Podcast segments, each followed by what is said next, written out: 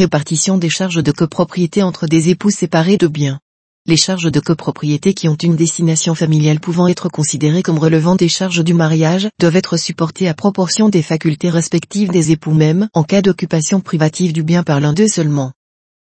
Dans le régime de droit commun de l'indivision, les charges de l'indivision sont réparties entre les indivisaires, à proportion de leur quote-part dans l'indivision, et si l'un d'eux occupe privativement le bien d'indivis, il est redevable d'une indemnité envers l'indivision. Dès lors que les biens indivis des époux séparés de biens relèvent du régime de l'indivision, un parlementaire interroge le ministre de la Justice sur le point de savoir quelle doit être la répartition des charges de copropriété entre les deux époux si l'un d'eux seulement occupe le bien d'indivis et dans ce cas précis, s'il faut distinguer entre les charges du propriétaire et les charges locatives?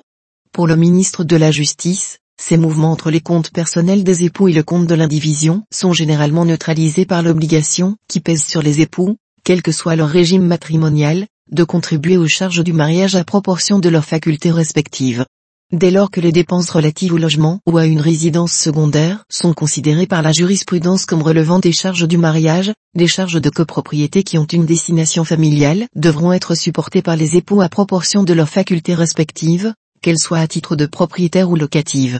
Pour aller plus loin,